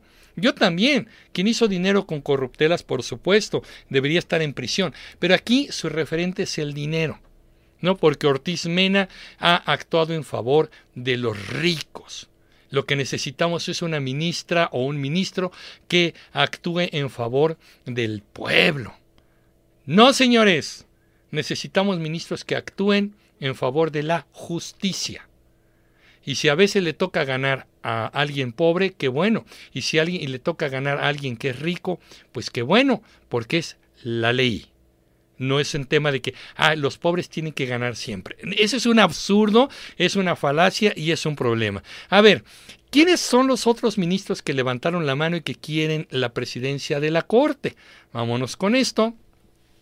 Además de Yasmín Esquivel, son estos cuatro ministros. Aquí tenemos a Alfredo Gutiérrez Ortiz Mena, que no le gusta a López Obrador, Alberto Pérez Dayán, un ministro con carrera judicial ya de muchísimos años, este, la ministra Norma Piña y Javier Laines, quien además es eh, abiertamente es eh, miembro integrante de la comunidad LGBT, abiertamente el, ministro Javier Laines. Ellos también han levantado la mano, así que vamos a ver qué es lo que pasa. Se especula mucho que podría ser Alfredo Gutiérrez Ortiz Mena, el próximo presidente de la Corte. Vamos a ver qué es lo que pasa. Pero aquí les presento los rostros de quienes podrían ser eh, las opciones para presidir la Suprema Corte de Justicia de la Nación. El problema, el problema es este, los pagos de favores. Les voy a enseñar tres caritas para decirles que este asunto no es... Eh, no es este, e, e, es, es, un punto que se da en todos los ámbitos de gobierno. A ver, rostros conocidos, porque además salió un, em, un diputado priista también a defender a Yasmín, y es que aquí están las cosas bien interesantes. Miren, políticos y Suprema Corte. Entrar a trabajar a la Suprema Corte es dificilísimo. Se supone que se aplican muchos exámenes, currículum, y todo esto va a tener que ser revisado ahora. Porque, ¿qué creen? Que mientras a mucha gente le cuesta mucho trabajo entrar a trabajar en la corte, aunque tengan experiencia, aunque tengan las credenciales, aunque tengan los títulos, aunque tengan la trayectoria, pues les cuesta trabajo y podrían no entrar a la corte. Pero algunos hijos de políticos, pues sí entran, es rapidito y fácil. Ahí les va. Ay, qué bonito tenemos tres caritas y que implican estos pagos de favores. Perdónenme, pero no hay otra explicación. El primer rostro que tenemos a la izquierda es Manuel Añorbe, diputado priista, quien su hija se encuentra trabajando en la Suprema Corte. Su hija se llama María José Añorbe Fernández, es licenciada en Derecho por la Universidad Iberoamericana y tiene un cargo como profesional operativa en la Suprema Corte de Justicia de la Nación entran facilito, entran sin tanto filtro y ahí la tienen trabajando. Entonces él, pues obviamente ahorita salió a defender a la ministra Yasmín y todo este asunto, ¿no? Entonces, bueno, ahí está. La siguiente, aquí la tenemos, ya la conocen ustedes, eh, Claudia Ruiz Mació, también del PRI, fue presidenta del PRI, hoy es actual senadora del PRI y obviamente también eh, a muchos la candidatean para la presidencia de la República, ¿no? Bueno, ella eh, tuvo tres hijos, si no me equivoco, y actualmente tiene a una hija en la ponencia justamente del ministro Ortiz Mena. Su hija se llama María Ricalde Ruiz Macier. Búsquenle para que no me digan que estoy aquí diciendo mentiras. Ella tiene un cargo de técnica operativa en la Suprema Corte de Justicia. No aparece su cédula, no sabemos si es abogada, si es eh, relaciones internacionales. Lo que sí sabemos es que es influencer. Tiene una cuenta en Instagram en donde se presenta con los mejores atuendos, va a los mejores lugares, a los mejores restaurantes, a los mejores antros de moda y es una influencer en Instagram. Además ya tiene patrocinadores de marcas de ropa. Es una mujer que presenta la elegancia y el estilo como influencer y está trabajando ahí en la ponencia del ministro Ortiz Mena en la Suprema Corte de Justicia. Y el otro que les voy a poner no es no tiene hijos en la corte, pero bueno, pues es un analista, un periodista cuya triste carrera se cayó cuando por conveniencia ha defendido lo indefendible como supuesto analista y politólogo. Lo digo así porque sí lo es, pero ya ahora no actúa como tal. Él es justamente Lorenzo Meyer, tiene dos hijos trabajando en el gobierno de la 4T. Román Meyer Falcón este, eh, es arquitecto y trabaja en la Secretaría de Desarrollo Agrario. Y su otro hijo, Lorenzo Mauricio Meyer Falcón, eh, eh, trabaja como director de área, es licenciado en Relaciones Internacionales en la Secretaría de Desarrollo Agrario, Territorial y Urbano pues como la 4T le dio trabajo a los hijos, pues hay que defender hasta lo indefendible. Ha dicho cada barbaridad que no parece que es el académico que yo conocía muchísimo antes. La defensa actual de la ministra es terrible, ya casi voy a acabar. Este, y bueno, pues eh, ahí están muchos tweets, ¿no? Eh, algunos tweets que son incluso este nado sincronizado, como le llaman, tratan de publicar más o menos lo mismo, le cambian, hasta en tweets se plagian los tweets, ¿no? Le cambio para que no parezca lo mismo. Aquí tenemos dos casos, revista Polemon, tienen miedo los del conservadurismo, sobre todo los transas, de que quede ella de presidenta, porque es una mujer que está de acuerdo con la transformación del país. Los conservadores, ¿no? Jorge Armando Rocha, una tristeza de periodista que ya no ejerce el periodismo, un propagandista porrista. Los conservadores y transas, fíjense, seguimos con lo mismo, ¿no? Arriba dicen, tienen miedo los del conservadurismo, sobre todo los transas. Él dice, los conservadores y transas tienen miedo de que la ministra Yasmín Esquivel quede al frente de la Suprema Corte porque está a favor de la transformación del país. Obvio, el presidente dice esto y ellos tienen que orquestar estas, estos tweets. Em, sobre el ministro Ortiz Mena, dice Jorge Armando Rocha, el ministro más rico de la Suprema Corte, tiene un gran currículum en materia fiscal y particularmente en la condonación de impuestos a empresas machuchonas. Con razón se ganó el aplauso casi unánime de los conservadores. Las machuchonas, expresión del presidente y obviamente, pues bueno, eh, Está mal fallar a favor de las empresas si es que acaso fuese justo o no. No lo sé. Es que la justicia, y hay veces que se le devuelven o se les perdonan impuestos porque fueron injustamente cobrados. Y esto ocurre en todos los países. Ya casi voy cerrando. Esta es la última lámina que les voy a dar. Yo la titulé esta lámina Manchada por siempre. La ministra Yasmín, si se queda, creo que queda ya, eh, independientemente si se dice que sí, que no, que se portó bien, que no sé qué. Pues bueno, aquí estamos viendo memes y caricaturas, me van a decir, obvio estás mostrando las que están en contra de ella, no has mostrado las que están a favor de ella. Hay memes que dicen 70 millones de mexicanos estamos contigo, Yasmín. Pues yo no estoy en, en esos 70 millones de mexicanos. Pero pues ya se ha vuelto un ridículo su prestigio ha quedado absolutamente por los suelos, ha quedado enlodada y aunque la laven, aunque la bañen con jamón, jamón, no, con jabón, pues va a seguir apestando cuando te acerques a ella. Yo no sé si renuncia a la corte, que sería lo más decente que podría hacer, le darán un trabajo como directora jurídica de alguna empresa, le darán trabajo como jueza, como magistrada, jueza o magistrada de los poderes locales de algún estado, la va a contratar Sinaloa para ser jueza allá, este el poder judicial de Puebla o el poder judicial de Tamaulipas, no sé. No sé qué va a pasar con ella. Va a ser directora jurídica de empresas Riobó. Ahí sí, yo creo que sería el único lugar en donde podría eh, trabajar.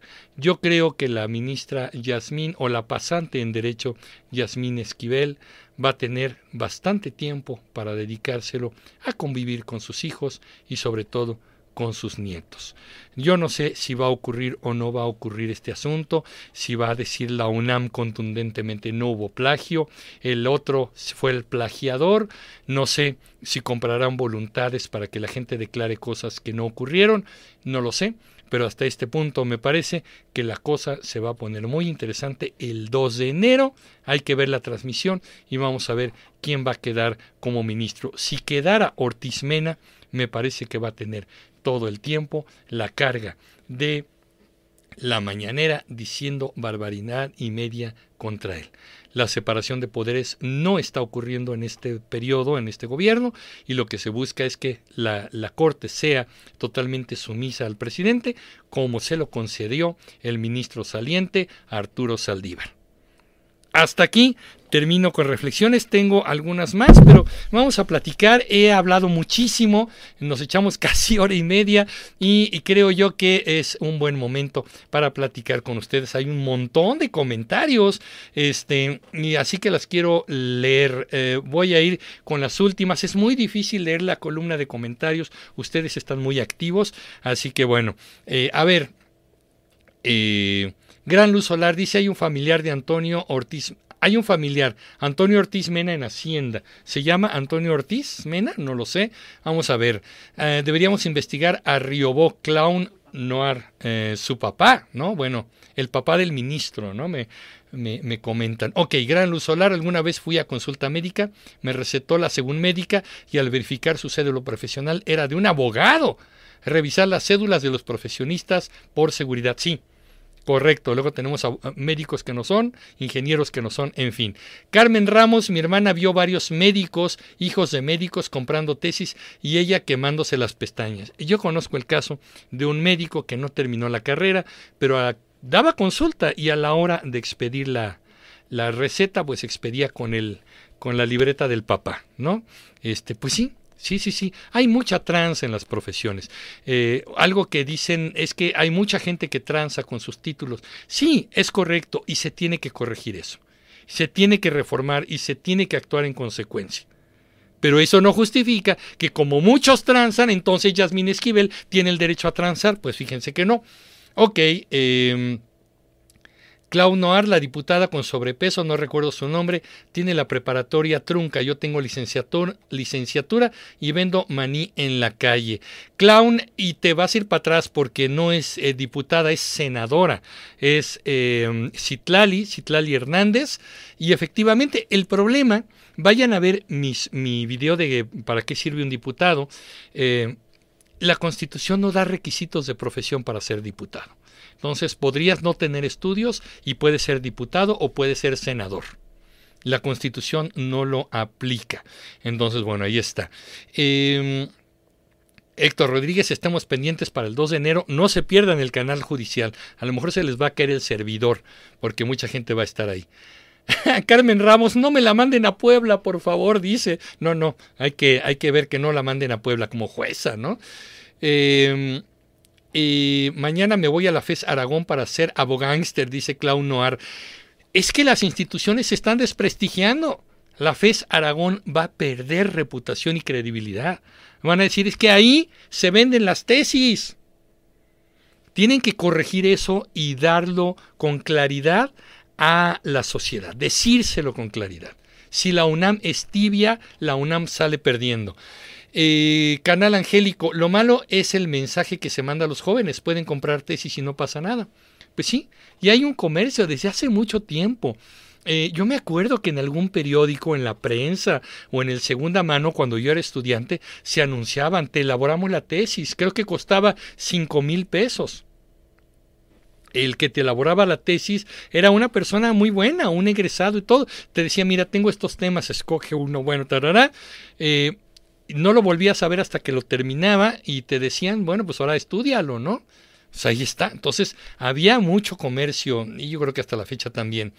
Eh, Alonso y Manuel, la ministra cree tanto en que el delito principalmente hay que prevenirlo, que predijo lo que pasaría dos años después eh, a, a, describir su tesis. Sí, ese es que el absurdo. ¿No? Es que eh, ante notario ya están diciendo, sí, le van a decir al señor de los dulces de aquella época, yo vi a esta muchacha escribiendo su tesis. Ese es el problema, ¿no? Gran Luz Solar me refería a que si ese Ortiz Mena sería familiar del político Antonio Ortiz Mena que estuvo en Hacienda, PRI de Hueso Robadero, sí, sí, sí, sí fueron familiares, sí son familiares, cómo no. Clau Noir, así es como la Sheinbaum la pone el 3 de enero en el metro, ándale, Yasmín Esquivel, directora del Metro. Puede ser. Héctor Soria, creo que Yasmín Esquivel no va a quedar como ministra presidenta. Hay fuentes que dicen que la disputa está entre Alberto Pérez Dayán o Norma Lucía Piña y se rumora que terminará siendo Norma Piña. Quieren esa parte histórica, ¿no? De que por primera vez una mujer preside la corte. Si la señora tiene las credenciales, tiene la capacidad, no veo por qué no. El problema es que tengamos una persona que en, el sexenio de la moralidad y los principios y la honorabilidad esté siendo trans. Ese es el problema. Y HAL 9000, HAL 9000, gracias.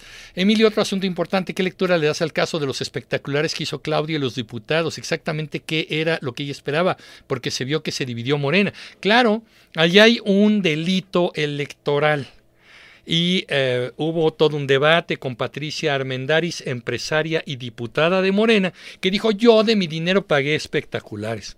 Es un delito confeso. Es clarísimo que no se puede promover la imagen de nadie para una candidatura en tiempos no electorales, así seas civil. Ahora todo es, es que el pueblo quiere, y si el pueblo quiere que se brinque la ley, pues no, fíjense. Por eso el pueblo elabora leyes, ¿no? Y tiene una constitución. Clau Noir, yo creo que AMLO se le irá con furia a la Suprema Corte si se queda Pérez Dayán. Pues sí, si no es de sus favoritos, va a estar encima de la Corte.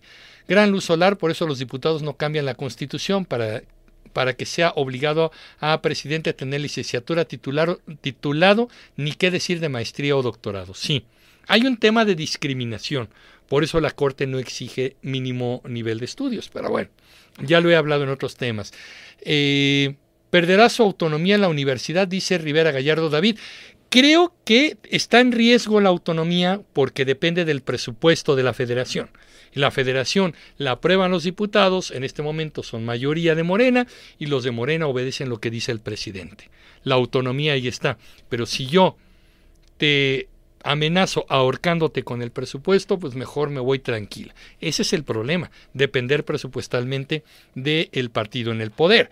Rabindranath, saludos, saludos Rabin. ¿Nos puedes proporcionar la hora en que será la sesión del día 2? Todavía no sabemos, pero normalmente las sesiones empiezan a las 11 de la mañana, las sesiones de, de pleno arrancan a las 11 de la mañana. Así que hay que ver el canal judicial y por ahí de esa hora arrancará este, la sesión. Hay que ver un poquito antes, poquito después.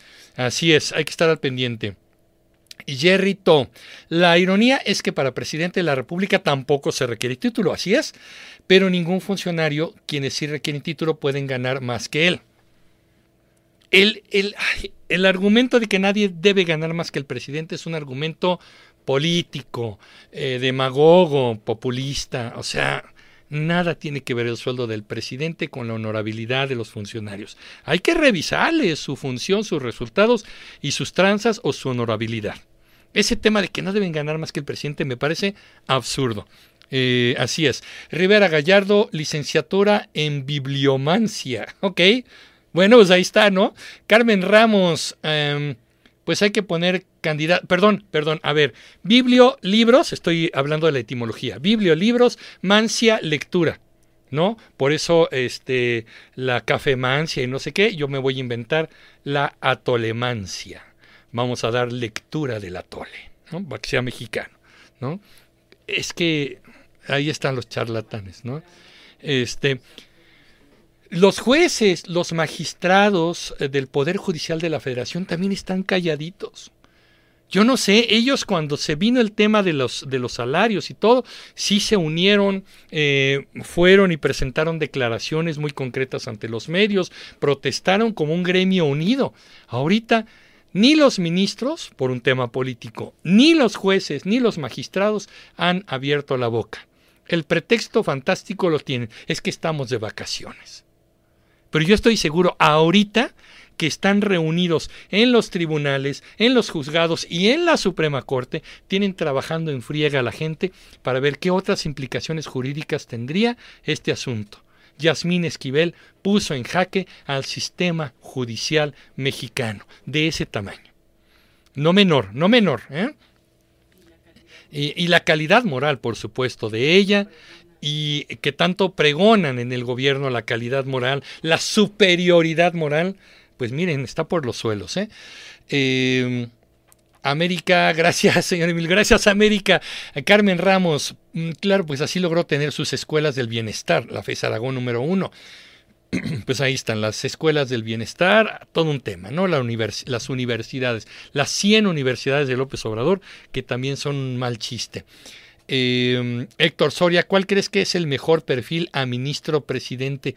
Pues, pues miren, Pérez Dayán es una persona, este, y, y Norma, los dos, eh, Pérez Dayán, Norma y este, mm, y, y, Laines son buenos ministros, actúan con base en derecho, tienen carrera judicial, tienen una gran trayectoria y además son gente con mucho prestigio. Creo que estos tres, eh, Pérez Dayán, Norma Piña y Laines, creo que son muy buenos candidatos que estarían trabajando muy bien en el tema de eh, Estado de Derecho, que es lo que necesitamos. No, ay, ¿de qué lado estás? ¿Del lado de los buenos, de los malos, del pueblo, de los ricos? No, no, no, no, no. Del lado de la justicia.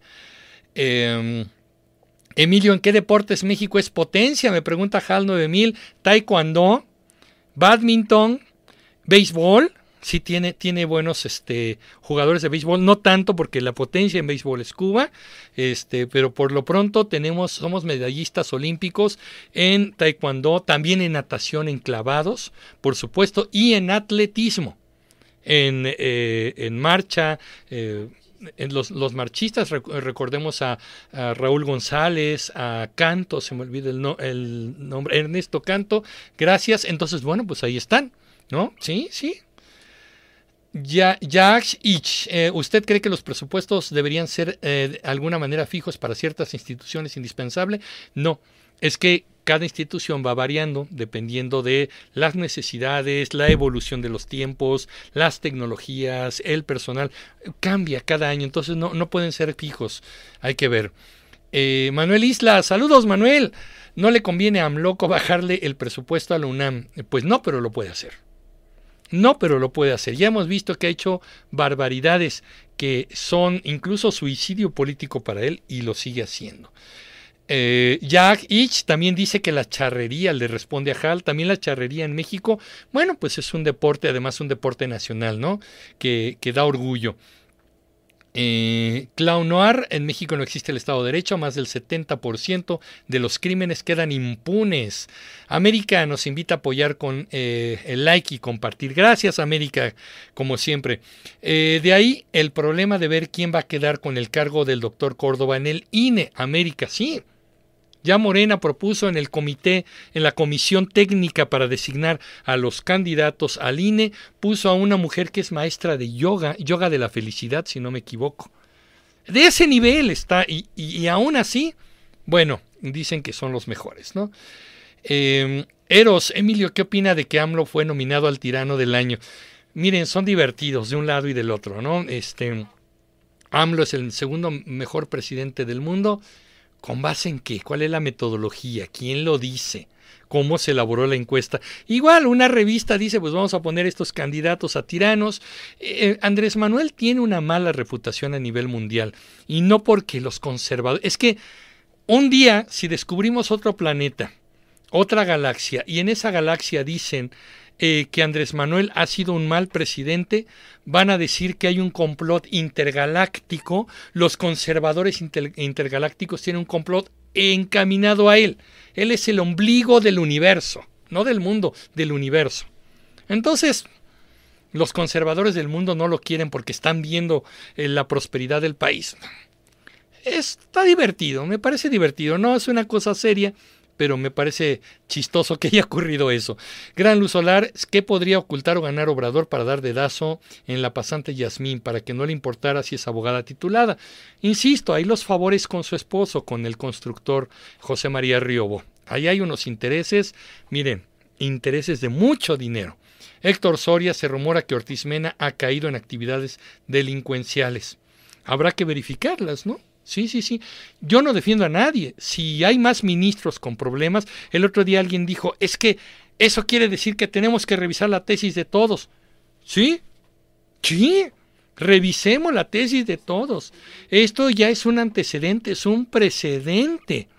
Y más le vale a la Corte, al Poder Judicial y a todo el mundo este, revisar que los que llegaron ostentando una profesión lo hayan hecho por el lado correcto y aquellos que no lo hayan hecho que sean sancionados. No puede la UNAM decir, híjole, sí encontramos un plagio, pero no podemos hacer nada. Estoy atado de manos. Mira, si yo pudiera hacer algo lo haría, pero no puedo. Güey, eres la UNAM. No manches. reúne a tu consejo universitario y reforma las leyes, el reglamento interno de la UNAM. No, pues es que yo por más que quisiera, quisiera hacer algo a favor de usted, pues no puedo. Mis manos están atadas. No pueden salir con eso. Esta señora puso de cabeza el, eh, el, marco jurídico y el Estado de Derecho de este país. No nos hemos dado cuenta de la trascendencia de esto. Más les vale. Y los ministros y los jueces y los magistrados y los oficiales judiciales y también diputados y senadores y todos deberían ahorita estar revisando sus tesis y checando, oye, este, pero si mi tesis sí fue original, ¿verdad? Y aquellos que se portaron mal, más le vale que, que vayan pensando en retirarse o algo así. Eh, Rivera Gallardo, ¿sabe si algún candidato tiene en proyecto el, ascenso a cortes estatales, las juntas jurídicas en cada estado? No lo sé, Rivera Gallardo, David, David, no lo sé. Este, un poco como Estados Unidos, ¿no? Que tienen cortes, cada estado de Estados Unidos tiene su corte, su Suprema Corte. No lo sé, no, no estoy muy enterado del tema, pero yo creo que no, ¿eh? Ahí está. Gran luz solar, ser profesionista es estar en contra de AMLO. Sí, a él no le gustan los profesionistas. Siempre se burla de los que se han preparado. Eso es un hecho. HAL 9000, ¿cómo podemos saber que un servidor público sea alcalde, gobernador, diputado, senador, secretario? Ah, da buenos resultados. Tenemos que ver los informes y tenemos que ver las obras y los resultados concretos. Sí, hay que auditar. Se construyeron 20 mil kilómetros de carreteras, pues hay que ver si las carreteras están, ¿no? Si las estancias, si los medicamentos. El presidente dice, por ejemplo, ya tenemos los medicamentos para 2023 y 2024. Pues vamos a las clínicas. No me cuentes que tienes tus almacenes llenos.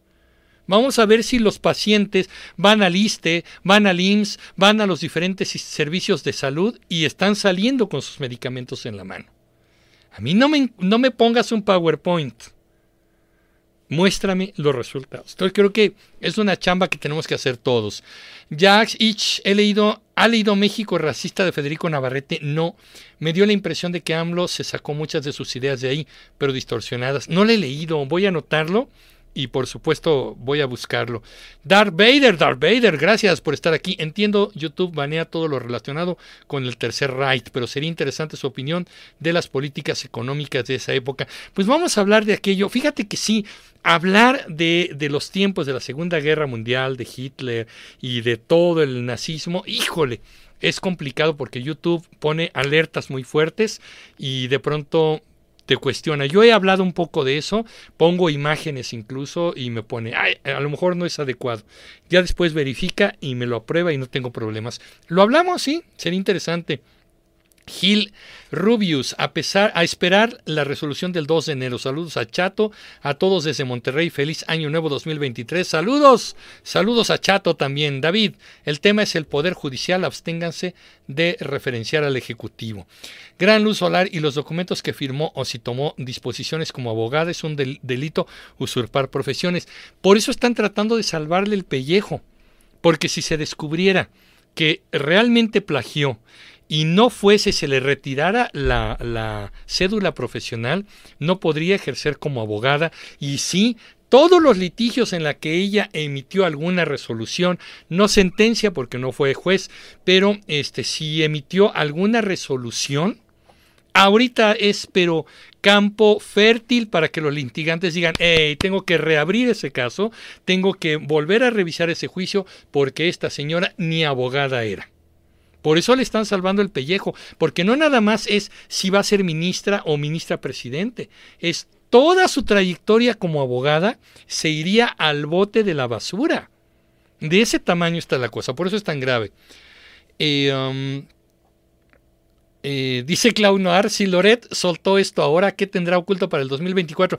No lo soltó Loret, fue Sheridan, un académico de la UNAM, también articulista, analista, y este Guillermo Sheridan. Y él lo ha hecho, él también descubrió los plagios de la tesis de, Enrique Peña Nieto. Y nada más ahí tengo que puntualizar, Enrique Peña Nieto se le encontraron plagios de párrafos en la, en la tesis. Hubo párrafos en diferentes momentos que fueron plagiados de otra tesis. Y evidentemente fue terrible porque, este sí, ahí también la Universidad Panamericana, que fue una universidad privada, no hizo gran cosa porque era el presidente y las autoridades trataron de silenciar el asunto. Pero para ser presidente no necesitaba ser titulado en, en derecho, ¿no? Pero en este caso de Yasmín son plagio completo, son capitulados, párrafos, textos, dedicatorias, conclusiones, bibliografías. Es terrible. Em, eh, ok, a ver, seguimos. Eh, em, Alonso y Manuel. Emilio, ¿cómo ve lo de la estabilidad del peso? A mí el presidente no me cae bien, pero creo que eso sí es un logro. Alonso, te tengo malas noticias. La paridad del peso no, no la determina un presidente. Por decreto el presidente no lo establece. Lo tiene, que ver con la confianza en los mercados, con equilibrios a nivel internacional. Hay muchos factores que determinan las devaluaciones. Sino sí, sí es importante decir que la confianza en los mercados mexicanos pueden determinar una valoración del peso. Es algo interesante, pero no es un logro de López Obrador. Es como decir que cuando se bajó, la, eh, bajó el precio de la gasolina por la pandemia, él se atrevió a decir en una mañanera, nosotros mandamos bajar el precio de la gasolina. Pues ya subió, ningún reportero le ha preguntado, presidente, ¿como para cuándo vuelve a ordenar bajar el precio de la gasolina? Porque sabe que no la determina él tampoco. Esos periodistas no van a hacer nada. Son, son del, del chayote, ellos sí son del chayote. Em, eh, a ver, Manuel Islas le pregunta le responde a Clau Noir, te puedes meter a un partido político porque... Uh, ok, eh, sí, por, el asunto de la participación, ¿no? Em, América, ante las evidencias y los resultados no podemos decir que tenemos un buen gobierno. Lástima de las personas que apoyan sin fundamento a, a señor Andrés Manuel López Obrador, respetando opiniones, sí, ¿no? Ya hemos hablado mucho de eso y es muy difícil. Hay gente que, que defiende a capa y espada. Rivera Gallardo, David, personalmente elevar a decretos cualquier ocurrencia en nombre de la federación cuando la misma eh, encuentra la soberanía, tanto legislativas como judiciales, vilmente descuidada. Sí, gobernar a decretazos, eso lo quiso hacer Pedro Castillo en Perú y le costó la presidencia, ¿no? Rosario Villegas, voy llegando, feliz de saludarlo, maestro Rosario, bienvenida, ¿cómo estás? Em, David, eh, me parece una burla, parece que México es aún un Estado centralista unitario. Nos gusta el centralismo y nos gusta el presidencialismo. Viene desde el siglo XIX, en el siglo XX tuvimos presidentes muy centralistas, Lázaro Cárdenas, Miguel Alemán y los años 70 en donde se formó políticamente López Obrador, tuvimos a Luis Echeverría Álvarez y a José López Portillo con un centralismo rabioso. Es la voluntad del presidente lo que maneja los destinos de los ciudadanos y de este país. Así de terrible. Ok, Gran Luz Solar, Obrador dijo que bajaría la gasolina a la mitad del precio en todo México, pero ya nadie le cuestiona eso. No, pues no. No, pues fue un, fue un cotorreo, fue un, una chapuza como muchas otras. Oigan, ya casi nos estamos yendo, eh, ya vamos casi para las dos horas y agradezco que estén aquí al pie del cañón, estamos platicando muy interesante, pero nuevamente quiero aprovechar y reiterar el agradecimiento eh, para, para todos, eh, todas y todos ustedes que han seguido este canal. Otra vez, aquí les digo gracias porque han seguido este canal y mm, bueno, pues participan con sus opiniones, con su inteligencia y con sus buenos deseos, además de que este país sea mejor.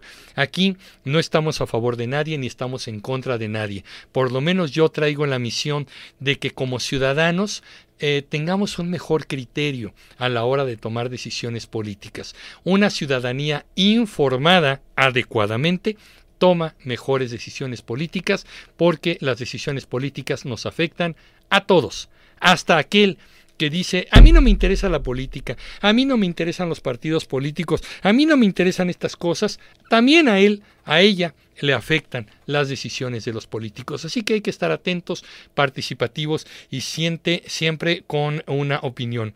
Eh, María Guadalupe Sánchez Quirós me dice que soy parcial. Probablemente a veces se maneja esto porque no podemos decir, mire, si yo ahorita dijera López Obrador definitivamente es el presidente mejor que ha tenido México, el mejor presidente de la historia. Es más, desde Moctezuma a la fecha ha sido el mejor presidente que tiene México.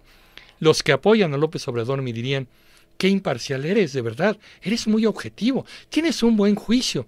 No, lamentablemente ser imparcial es tener opiniones que a veces los que piensan con parcialidad no les gustan.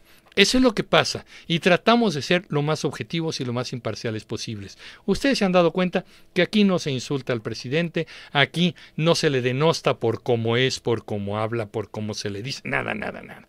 Aquí tratamos de fundamentar sus políticas, sus palabras, sus actitudes y sus resultados.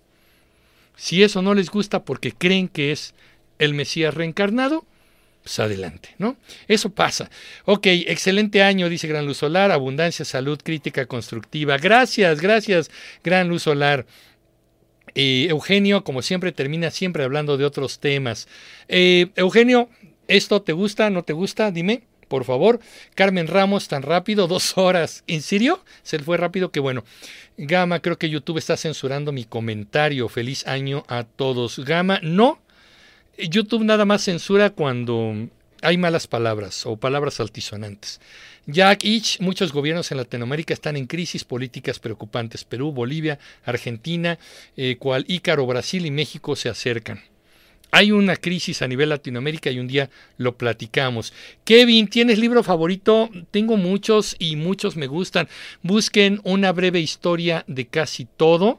Así se titula, Una breve historia de casi todo. Habla de la historia de la ciencia de un modo hermoso, de la ciencia en el mundo.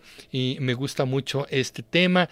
Hay eh, eh, un libro em, que se llama, ay, me quiero acordar este, ay, vamos a hablar de etimologías, además. No tengo un libro sobre etimologías, pero vamos a hablar de eso en los siguientes capítulos. Me están recordando aquí el libro de Alfonso eh, Torres Lemus, mi maestro de la Salle. Pero bueno, es que este libro no está disponible tan fácil. Eh, un diablo platicamos de eso.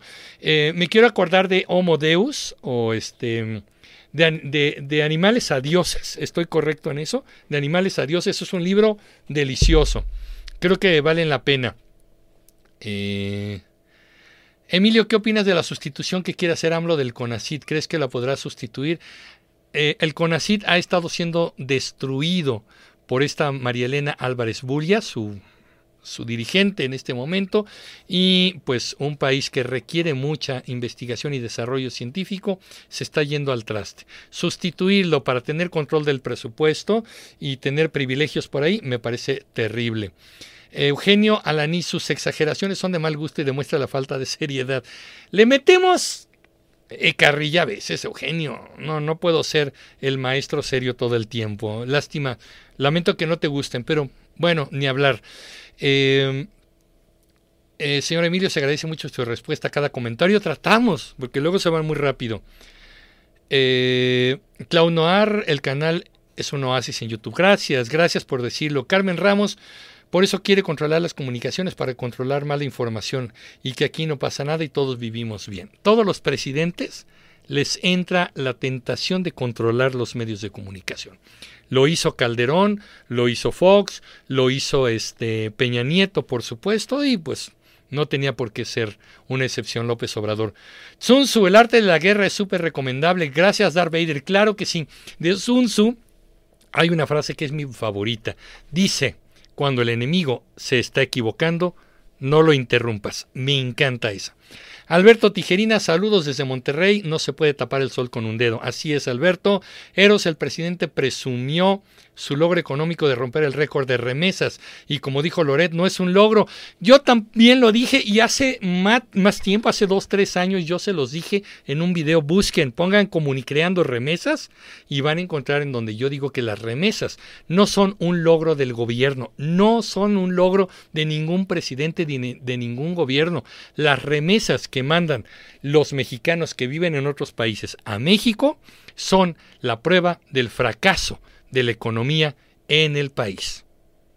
Así que presumir el aumento en remesas es simplemente presumir que los mexicanos están trabajando allá, echándole todas las ganas del mundo allá afuera para ayudar a las, a las, familias que están acá sufriendo apuros terribles. Es un logro de los mexicanos en el exterior, no es un logro del presidente. Eh, ya me voy, dice Alonso y Manuel. Gracias, gracias, un abrazo. Nosotros ya en, cinco minutitos nos vamos. Eh, Clown Noir, cuando AMLO rebase las remesas que recibe la India, estamos perdidos. Es que Las remesas no son logros del, del país. Gil Rubio es precisamente por eso de la imparcialidad es que comparto tus videos. Gracias, Gil. Eh, debemos ver con ojo crítico a los políticos y no apoyarlos ciegamente. Aquí no le vamos a poner veladoras a ningún político, ni voy a salir a defender a nadie. Y si se nos hace la posibilidad de entrevistar a algunos políticos, tengan en cuenta que los vamos a entrevistar con el respeto y con la objetividad de vida. Pero, pero no. Ahí está. Hal, ¿qué opinas de Beatriz Paredes? ¡Ay, Hal! Es un viejo dinosaurio del priismo que nos llevó a lo que estamos hoy. Una mujer inteligente, a mí me cae muy bien Beatriz Paredes, es una mujer muy dicharachera, con una actitud muy prendida, es una señora muy a todo dar, pero como política ha sido cómplice del deterioro del PRI y de lo que somos hoy en día. Beatriz Paredes podría tranquilamente también ser de Morena y compaginar mucho con López Obrador. Se quedó de aquel lado se quedó de aquel lado porque además ha sido una mujer mucho, muy poderosa, de las mujeres, los tótems del PRI. Es, es raro, pero a mí me cae muy bien esta señora, pero es cómplice de la tragedia que hemos vivido en este país durante décadas. Ese PRI anquilosado e inquistado en la política, enseñándonos barbaridades a los mexicanos, de ese PRI es Beatriz Paredes. Y también se quiere candidatear, ¿no? Ahí está. Eh, Ulises Salinas, totalmente de acuerdo acerca de las remesas, gracias. Eh, David, en San Luis Potosí las instalaciones tanto del CONACIT como del Colsan son elefantes blancos. Qué tristeza. Héctor Soria, ¿cuál crees que ha sido el mejor secretario de Economía o Hacienda en México? Híjole, está, está tremendo, pero mm, no sé, tal vez, eh, híjole, Miguel Ángel Gurría tal vez, pero con sus asegúnes. Yo creo que Miguel Ángel Gurría en su momento probablemente, al grado que creo que brincó de sexenio, estuvo con Cedillo y brincó con Fox. Fue la primera vez que no hubo crisis económica transeccional, porque siempre que cambiábamos presidente, ¡pum! devaluación, ¡pum! crisis económica. Esa fue la primera vez que no ocurrió esto. Eh, Gran Luz Solares como Peña que se fue a Canadá con los mexicanos que trabajan en el campo allá. Y todavía Cínico les preguntó, ¿y si los tratan bien en Canadá? Bueno, Peña Nieto, no tenía el cerebro para muchas cosas. Gama, tal vez podrías invitar a Brenda Valderrama o David Romero para entrevistarlos un día sobre el tema del CONACIT y en febrero se discute la modificación de la ley de ciencia y tecnología. Hay que, sí, hay que platicar con gente que está en el CONACID, por ahí también tengo buenos amigos, hay que entrevistarlos, ¿no? Eh, Rivera Gallardo David, Elefante Blanco, definición, cosas u obras de infraestructura cuyo gran costo resultan onerosos o muy caros de mantener. Ahí está la cosa. Eros, ¿puedes explicarnos por qué algunos países siguen operando con una deuda mayor al 100% de su PIB? ¿Cómo pueden operar así mientras México no? Evidentemente sí, eh, el PIB y la deuda son dos cosas que hay que tomar en cuenta y es como las familias, no puedes gastar más de lo que tienes y no te puedes endeudar más de lo que puedes pagar. Sí, hay países con unas deudas terribles y por eso también tienen problemas económicos.